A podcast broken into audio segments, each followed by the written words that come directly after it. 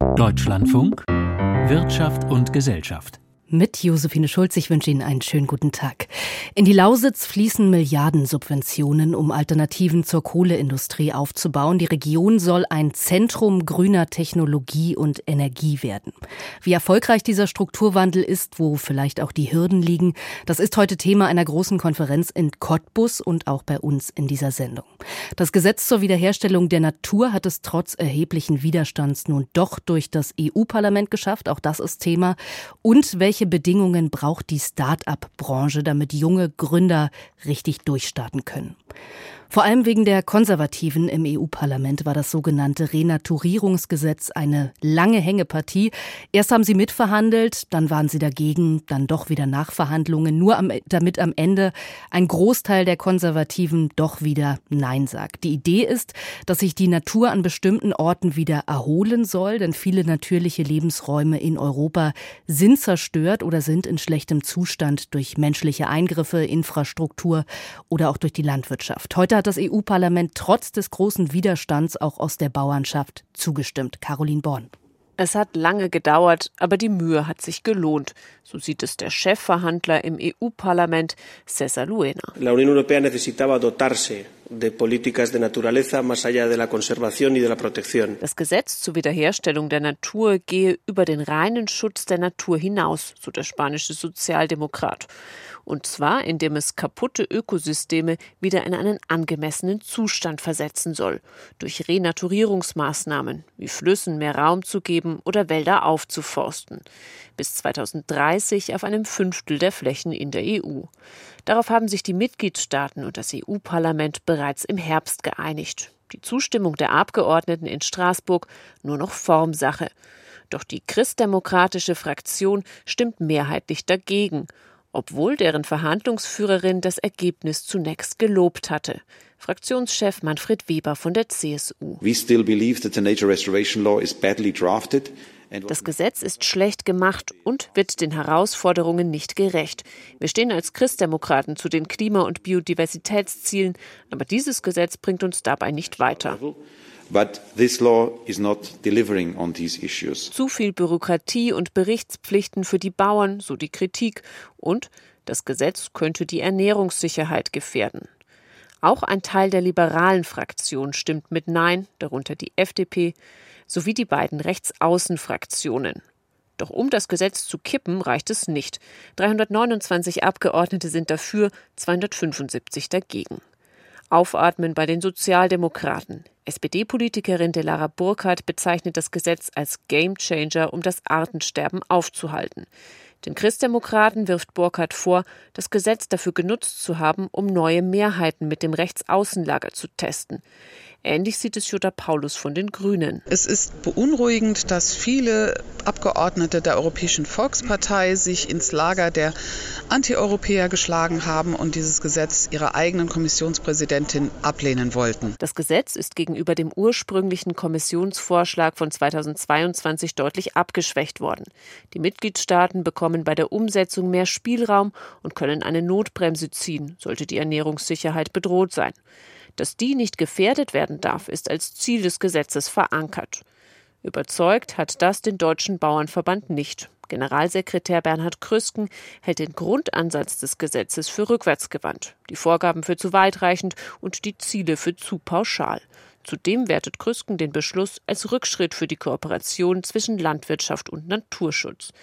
Die deutsche Umweltministerin Steffi Lemke betont, das muss gemeinsam mit der Landwirtschaft passieren. Das kann und das soll nicht gegen die Landwirtschaft passieren. Mit der Zustimmung des Parlaments hat das Gesetz zur Wiederherstellung der Natur eine weitere Hürde genommen. Nun müssen noch die Mitgliedstaaten grünes Licht geben. Das gilt als sicher. Damit dürfte im März der lange Streit um das Gesetz zu Ende gehen. Aus Brüssel war das Caroline Born. Strukturwandel ist ein Wort, das vielen Menschen wahrscheinlich eher Angst als Hoffnung macht, besonders Menschen in Ostdeutschland, die damit ja viele schlechte Erfahrungen gemacht haben. Aber es sieht bisher danach aus, als würde der Strukturwandel in der Lausitz weg von der Kohle hin zu erneuerbaren Energien und neuen Jobs gar nicht so schlecht laufen und als wäre nicht die Arbeitslosigkeit, sondern eher der Arbeitskräftemangel das große Problem der Zukunft. Wie die Lausitz zu einem Zentrum Zentrum grüner Energie werden soll. Das wurde heute bei einer Konferenz mit Industrie und mit zahlreichen Politikern, unter anderem Robert Habeck, besprochen, der aber in Cottbus von Protestierenden empfangen wurde. Iris Wussmann. Hubkonzerte vor der Stadthalle. Der Besuch des Vizekanzlers hat Demonstranten, unter anderem Bauern und Mittelständler, auf die Straße gebracht. Eine direkte Konfrontation bleibt aus. Robert Habeck kommt durch den Hintereingang. Die gegenwärtige Debattenkultur in Deutschland, einander wegzubrüllen, aber treibt ihn um. Das zerstöre die Demokratie. Und deswegen glaube ich, wir können hier energiepolitisch alles richtig machen, wenn wir das nicht in den Griff bekommen, dass wir mit unterschiedlichen Meinungen, aber als ein Land, als eine Gesellschaft, als eine Lausitz an einem Projekt arbeiten, dann wird das ganz, ganz schwierig werden. Deswegen vor den ganzen Energiefragen steht die gesellschaftliche Energie und die muss sich auch erneuern. Mahnende Worte, die von den großen Energiechefs bei der Tagung immer wieder aufgegriffen werden. Denn natürlich brauchen sie für das, was sie vorhaben, nicht nur schnellere Genehmigungen und Planungen, da habe sich schon richtig was getan, sondern auch eine gute Stimmung, um Leute zu gewinnen. Ohne die sei die ganze Energiewende schwierig, so Stefan Kapferer, Chef des Netzbetreibers 50 Hertz. Denn natürlich sehen wir nach wie vor, in Berlin ist es relativ einfach, Fachkräfte zu bekommen, aber in der Fläche ist es schwieriger und deswegen, glaube ich, kommt es darauf an zu sagen, das ist ein guter Standort, hier macht es Spaß zu arbeiten und dann habe ich auch Hoffnung, dass wir diese Fachkräfte gewinnen können. In der Lausitz passiert gerade ungeheuer viel. Der Hunger nach Arbeitskräften ist groß. Parallel gehen die geburtenstarken Jahrgänge bald in Rente. Rente. 55.000 Leute werden bis 2038 fehlen, haben Forscher um Gunter Marquardt von der BDU Cottbus-Senftenberg herausgefunden. Und jetzt müssen wir aufpassen, dass es nicht in die andere Richtung geht, dass das Pendel nicht auf der anderen Seite ausschlägt, dass der Fachkräftemangel zur Bremse für den Strukturwandel wird. Deswegen muss die Region, muss das Land, muss der Bund daran arbeiten. Eine große Reserve sind die rund 30.000 Menschen, die jetzt noch aus der Lausitz zum Job pendeln. Die Wirtschaftsregion Lausitz will sie zum Hier-Arbeiten bewegen, mit verschiedenen Marketingaktionen ganz zielgerichtet, so Geschäftsführer Heiko Jahn. Bevor wir jetzt anfangen, in Rio de Janeiro Plakate zu kleben, äh, welche Zielgruppen denn realistisch sind, die wir sozusagen überzeugen können, in die Lausitz zurückzukommen oder überhaupt hier zu bleiben. Man ist mit der Energiewende auf gutem Weg, besser als es öffentlich wahrgenommen wird. Die Versorgung mit 80 Prozent aus erneuerbaren Energien bis 2030 ist zu schaffen, so Konsens bei der Tagung. Iris Wussmann berichtete und die Frage, wie es um den Strukturwandel und die Energiewende in der Lausitz steht, das konnte ich vor der Sendung noch vertiefen mit Gunther Marquardt, Ökonom an der BTU Cottbus-Senftenberg, der sich intensiv mit diesem Wandel in der Region beschäftigt. Schönen guten Tag. Ja, hallo, grüß Sie. Man liest und hört immer von riesigen Projekten in der Lausitz, der größte Energiespeicher Deutschlands, Gigafactory für Wind und Solar, Wasserstoffproduktion. Das klingt alles, als würde da ja ein riesiges Zentrum grüner Energie entstehen. Wie viel von diesen Großprojekten ist denn schon sichtbar oder ist das eher alles noch ferne Zukunftsmusik, ferne Zukunftshoffnung? Ja, da kommt es ein bisschen auf an, wo Sie hinschauen. Ja, natürlich sind viele von diesen Projekten noch ein bisschen Zukunftsmusik. Ja, die LEAG, die da die Gigafactory bauen will, ich glaube, die hat Ende des letzten Jahres angefangen, die ersten Flächen dazu bereitzustellen, wo die dann die Solaranlagen und sowas bauen wollen und dann später die Batterien dazu bauen wollen. Ja, da sieht man jetzt natürlich von außen zugegebenermaßen relativ wenig. Es gibt aber andere große Projekte, wie zum Beispiel das Deutsche Bahnwerk hier in Cottbus, was Anfang des Jahres, ich glaube Ende Januar, Anfang Februar in der ersten Stufe ja, in Betrieb gegangen ist und da kann man vorbeifahren. Da kann man hinschauen. Das ist eine Riesenhalle. Da haben viele Leute einen Job gefunden. Ja, insofern ja, gibt es viele Milliardenprojekte, von denen man vielleicht noch nicht sieht. Aber es gibt durchaus erste Projekte, die jetzt sichtbar werden, die jetzt auch in die Wirkung kommen. Wenn das so ist, dass erste Dinge sichtbar werden und vieles in der Pipeline ist, wie kommt es dann, dass bei den Menschen vor Ort ja doch offenbar noch viel Skepsis, viel Angst zu hören ist und da nicht jeder Juhu schreit, wenn es um die Energiewende geht?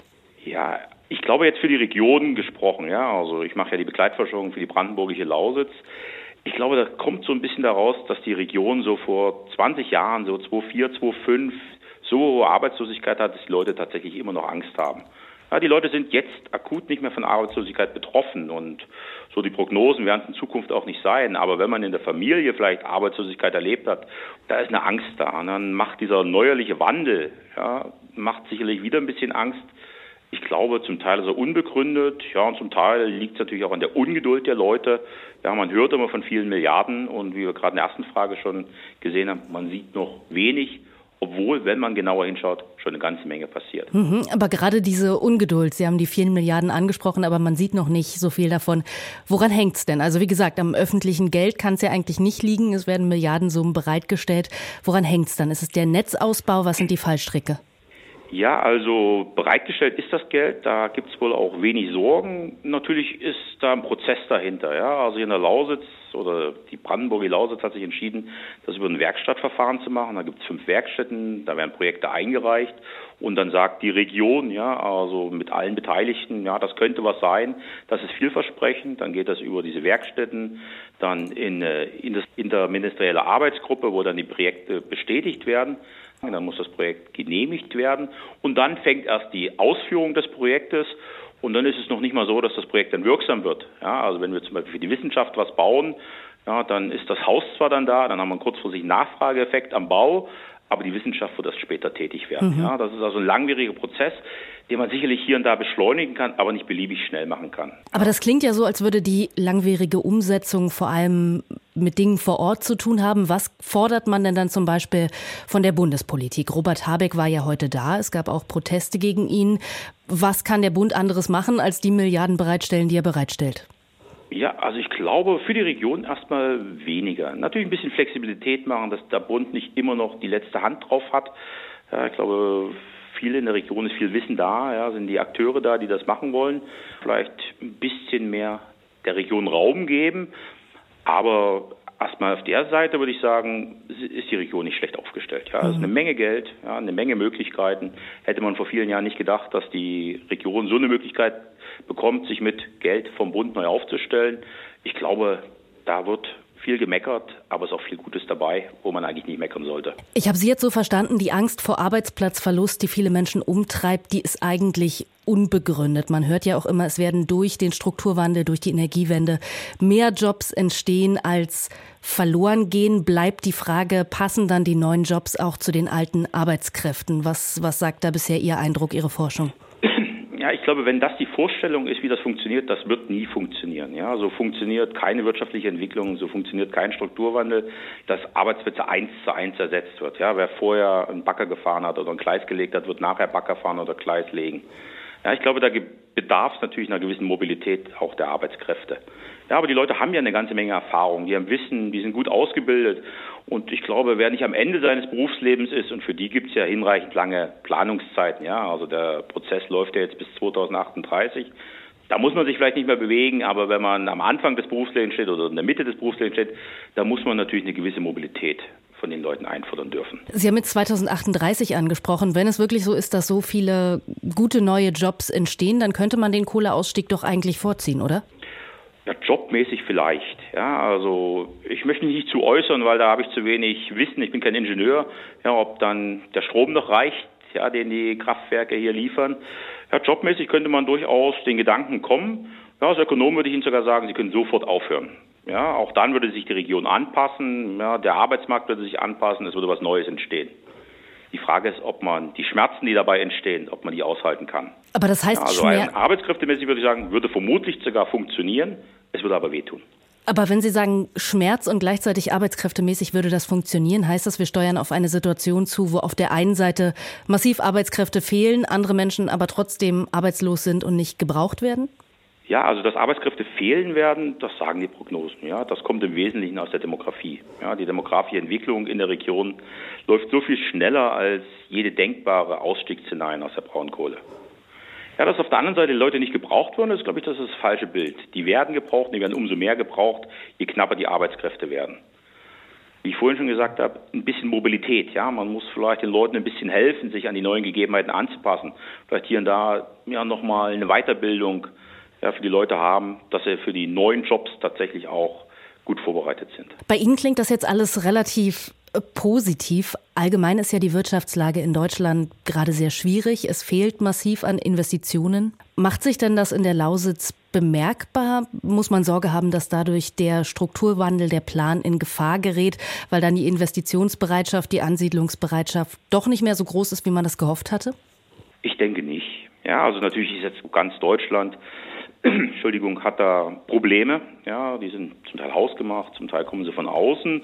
Und davon wird sich die Region nicht abkoppeln können. Ja, im letzten Jahr lief es in Brandenburg, ja, für die Regionen, für die Landkreise haben wir die Daten noch nicht, lief es in Brandenburg außergewöhnlich gut. Ja, Brandenburg war, glaube ich, das Land, was das höchste Wirtschaftswachstum im letzten Jahr hat. Aber wenn die gesamte Wirtschaftslage nicht so rosig ist, dann wird auch das Land Brandenburg und damit auch die Lausitz davon betroffen sein. Das sagt Gunther Marquardt, Ökonom an der BTU Cottbus-Senftenberg. Im Alltag begegnet die Datenschutzgrundverordnung den meisten Menschen wahrscheinlich vor allem beim Surfen im Internet, wenn man immer wieder auswählen muss, ob man zum Beispiel Cookies akzeptieren oder ablehnen möchte. Aber es steckt natürlich viel mehr hinter dieser Verordnung. Vor allem für Unternehmen gehen damit durchaus viele Vorgaben einher. Die Deutsche Industrie- und Handelskammer hat sich in den Betrieben umgehört und sagt, es braucht dringend eine Reform. Die Umsetzung sei viel zu aufwendig. Steffen Wurzel berichtet. Datenschutz ist wichtig und gut, aber so wie die Datenschutzgrundverordnung in Deutschland angewendet wird, sorge sie für zu viel Bürokratie, vor allem bei kleinen und mittelständischen Unternehmen. Das ist das Ergebnis einer Umfrage der Deutschen Industrie- und Handelskammer, DIHK, zum Thema. Viele der Dinge werden ja von den Unternehmen, insbesondere der Schutz persönlicher Daten, auch positiv bewertet. Stefan Wernecke. Er leitet bei der DIHK in Berlin den Bereich Recht. Niemand aus der Umfrage hat sich gegen den Datenschutz ausgesprochen. Wieso auch? Das ist etwas, was wir ja selber betreiben und auch in unserem eigenen Interesse betreiben. Das ist ja gar keine Frage. Das Problem sei die Art und Weise, wie in Deutschland mit der europäischen Datenschutzgrundverordnung umgegangen werde, kritisiert die DIHK. So sagten drei Viertel der befragten Unternehmen, es sei für sie ein hoher oder ein extrem hoher Aufwand, die seit 2018 geltenden Regeln umzusetzen setzen. Das sorge für Bürokratie und steigende Kosten. Besonders litten Firmen mit weniger als 20 Angestellten. Als Beispiel nennt Stefan Wernecke einen kleinen Bäckereibetrieb, der mit einer künstliche Intelligenz-Software, also einem KI-Programm, herausfinden möchte, zu welchen Zeiten Kunden besonders viele und wann eher wenige Brötchen kaufen. Wenn Sie ein KI-Programm benutzen, müssen Sie eine Datenschutzfolgeabschätzung vornehmen durch den Datenschutzbeauftragten. Hat Ihr Unternehmen einen solchen? Nein, wenn Sie weniger als 20 Mitarbeiter haben, weil dann brauchen Sie gar keinen. Was machen Sie dann? Auch als Unternehmen mit zehn Mitarbeitern brauchen Sie einen Datenschutzbeauftragten. Den müssen Sie dann schulen, haben damit zusätzlich Kosten, nur, nur sage ich mal, weil Sie ein solches KI-Programm mitbenutzen. Der Wirtschaftsverband fordert die Politik in Europa und in Deutschland auf, die Datenschutzregeln zu reformieren, sie konkreter zu formulieren, um sie rechtssicherer zu machen und besser anwendbar. In Deutschland wünscht sich die DIHK mehr Einheitlichkeit zwischen den Bundesländern. Der Föderalismus sorge dafür, dass die Datenschutzgrundverordnung teils unterschiedlich ausgelegt werde, und das mache vieles unübersichtlich, verunsichere Unternehmen und sorge für zusätzliche Kosten. Das ist kein Plädoyer für laxeren Datenschutz das ganz deutlich, das ist nicht der Fall. Aber es ist einer, wo man bei Rechtsunsicherheit eben sich überlegen muss. Man kann immer auf der sicheren Seite stehen, indem man dann zum Beispiel keine Datenverarbeitung vornimmt. Die Europäische Datenschutzgrundverordnung gilt seit 2018. Sie wird auch mit dem Kürzel DSGVO abgekürzt. Sie verpflichtet Unternehmen, Behörden und Vereine, sich an bestimmte europaweit gültige Regeln zu halten, wenn es um persönliche Daten geht, also etwa um Namen, Adressen, Telefonnummern und so weiter. Dass die Deutsche Industrie- und Handelskammer gerade jetzt eine Reform der DSGVO fordert, ist kein Zufall. Die Europäische Union wird die Datenschutzregeln in den nächsten Monaten routinemäßig überprüfen. Entsprechend haben viele Lobbyverbände das Thema gerade auf der Tagesordnung. Bemerkenswert ist ein Detail der DIHK-Umfrage. In anderen EU-Staaten werden die europäischen Datenschutzregeln offensichtlich als weniger belastend wahrgenommen als in Deutschland. Informationen von Steffen Wurzel. Man kann den Eindruck bekommen, die Zeiten, in denen die deutsche Wirtschaft, die deutsche Industrie weltweit als Vorbild wahrgenommen wurde durch ihre Innovationen, ihre hohe Qualität, ihre Exportstärke, die sind vorbei. Überall hört man einen Abgesang auf die deutsche Wirtschaft, fürchtet Abwanderung und rätselt, wie sich Investitionen wieder ankurbeln lassen. Ganz so düster ist die Lage aber auch wieder nicht. Es gibt durchaus viele kleine Gründer, Start-ups mit guten Ideen und deshalb ist auch die neue Chefin des Start-up-Verbands optimistisch. Bianca von der Au hat mit ihr gesprochen. Hört man der neuen Vorsitzenden des Start-up-Verbands Deutschland zu, so sind es ungewohnt positive Töne in diesen krisengeplagten Zeiten. Verena Pauster, die seit Dezember vergangenen Jahres Chefin des deutschen Start-up-Verbands ist, versprüht Zuversicht und Optimismus. Krisenzeiten seien Unternehmerzeiten, sagte die Gründerin auf dem Frankfurter Börsenparkett in der Sendung Update Wirtschaft auf Tagesschau 24. Also ich glaube, Unternehmer und Unternehmerinnen die gucken erstmal nicht immer Richtung Politik und sagen, Mensch, warum macht ihr denn das gerade schlecht oder das nicht so gut, sondern die machen erstmal. Ja? Letztes Jahr sind zweieinhalbtausend neue Startups gegründet worden, 415.000 Menschen arbeiten in der Startup-Szene und die wachen jetzt nicht morgens auf und sagen, Staat, sag mir, was ich machen darf, sondern die wachen auf und sagen, was gibt's noch nicht, wo ist noch eine grüne Wiese, wo können wir noch was entwickeln, erfinden. Dabei waren die vergangenen Jahre auch für die Start-up-Branche besonders hart. Die Zahl Zahl der Gründungen in Deutschland ging zurück. Die gestiegenen Zinsen schreckten Investoren ab. In Deutschland sei es ohnehin schwierig, an ausreichend Risikokapital zu kommen, so die Verbandschefin. Ohne die Politik geht es dann eben doch nicht. Pauster fordert bessere Finanzierungsbedingungen für junge Unternehmen. Ein Vorstoß aus dem Finanzministerium sei in Arbeit. Der solle es ermöglichen, dass auch Versicherer, Versorgungswerke und Rentenfonds stärker in die Start-up-Finanzierung einsteigen. Es geht nicht darum, dass wir in ein einziges Start-up reingehen und das geht dann vielleicht pleite, sondern es geht um eine diversifizierte Strategie, dass wir in 400, 500 Unternehmen drin sind.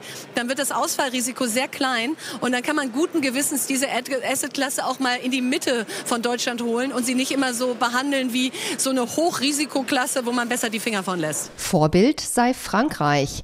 Im Nachbarland habe Präsident Macron eine Initiative gestartet, die Finanzierungsbedingungen und Genehmigungsverfahren für Start-ups erleichtert habe. Pauster wirbt mit Blick auf Deutschland für einen stärkeren Börsenstandort, um Investoren für junge Firmen anzuziehen. Sie stellte eine Kooperation mit der deutschen Börse in Aussicht, um die Wachstumsbedingungen für Start-ups zu verbessern. Bianca von der Au berichtete über die Forderungen aus der Start-up-Szene. Und jetzt ist Claudia Werle zugeschaltet von der Frankfurter Börse, wo der DAX in den letzten Tagen immer neue Rekorde erreicht hat. Frau Werle, geht dieser Höhenflug so weiter? Er ist so weitergegangen. Heute der DAX den Viertelhandelstag in Folge ein neues Rekordtor. Er steht bei 17.558 Punkten. Auf den ersten Blick ist er schon ein bisschen erstaunlich, denn von Konjunkturseite kommen immer wieder ernüchternde Signale. Da ist von einem schleppenden Wirtschaftswachstum die Rede.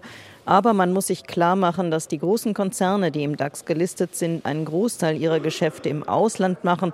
Und von daher spielt es nur bedingt eine Rolle, wie es um die Wirtschaft hierzulande bestellt ist. Und was die Weltwirtschaft betrifft, da ist ja die Inflation in den meisten Ländern auf dem Rückzug und die Gefahren für die Weltwirtschaft sind geringer geworden, wenngleich Herausforderungen bleiben. Sie sagten es ernüchternde Daten, heute zum Beispiel das Konsumklima, da zeigen aktuelle Daten, die Verbraucher sind nicht in Kauflaune.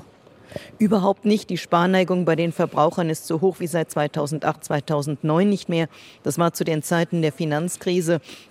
Eigentlich auch das verwunderlich, denn Rentner bekommen mehr Geld. Die Löhne sind bei vielen Beschäftigten zuletzt deutlich gestiegen und wir merken es ja in diesen Tagen und Wochen, ob das die Beschäftigten bei der Bahn oder beim ÖPNV sind oder aus anderen Branchen. Viele streiken, sie machen Druck, dass die Einkommen auch in nächster Zeit deutlich nach oben gehen werden. Was vielen Menschen Sorge bereitet, das ist die Angst vor dem Verlust des Arbeitsplatzes. Das war bislang nicht so stark verbreitet, aber wird doch zunehmend mehr zu einer großen Befürchtung. Dann lassen Sie uns auf einzelne Unternehmen schauen. Puma hat Jahreszahlen vorgelegt. Hm. Wie läuft es für den Sportartikelhersteller? Es sind herausfordernde Zeiten für den Sportartikelhersteller. Die Gewinne sind zurückgegangen in Nordamerika. Da brach der Umsatz im vergangenen Jahr um 15 Prozent ein, weil es hohe Lagerbestände gab. Das, daraufhin gab es Rabattschlachten unter den Sportartikelherstellern. In China gehört Puma nicht zu den Top Ten nun stehen in diesem Jahr zwar einige sportliche Großereignisse an, beispielsweise die Olympischen Spiele oder die Fußball-Europameisterschaft, von denen Sportartikelhersteller in der Regel profitieren. Aber wenn Kunden das Geld nicht mehr so locker sitzt, wird das auch Auswirkungen auf die Einkäufe von Sportsachen haben. Und Douglas bereitet den Börsengang vor. Wie ist da der Stand? Die Vorbereitungen laufen auf Hoftouren. Möglicherweise könnte es noch vor Ostern soweit sein. 2013 ähm, hatte der Finanzinvestor Edmund und die Gründerfamilie Kriege das Unternehmen von der Börse genommen. Begründung damals, der Konzern könne so langfristiger arbeiten und müsse seine Entscheidungen nicht immer quartalsweise veröffentlichen. Und gerne noch kurz der Blick auf Euro, Anleihen und Gold. Der Euro wird mit einem Dollar 0853 gehandelt, die Umlaufrendite von 2,42 auf 2,46 Prozent gestiegen und die Feinunze Gold kostet 2034 Dollar 05. Die aktuellen Börseninformationen von Claudia Werle. Besten Dank. Und damit endet Wirtschaft und Gesellschaft. Hier folgt die Sendung Kultur heute mit Jörg Biesler, unter anderem mit einem Blick auf die Kunst in Saudi-Arabien. Mein Name ist Josephine Schulz. Ich sag Danke fürs Zuhören. Machen Sie es gut. Tschüss.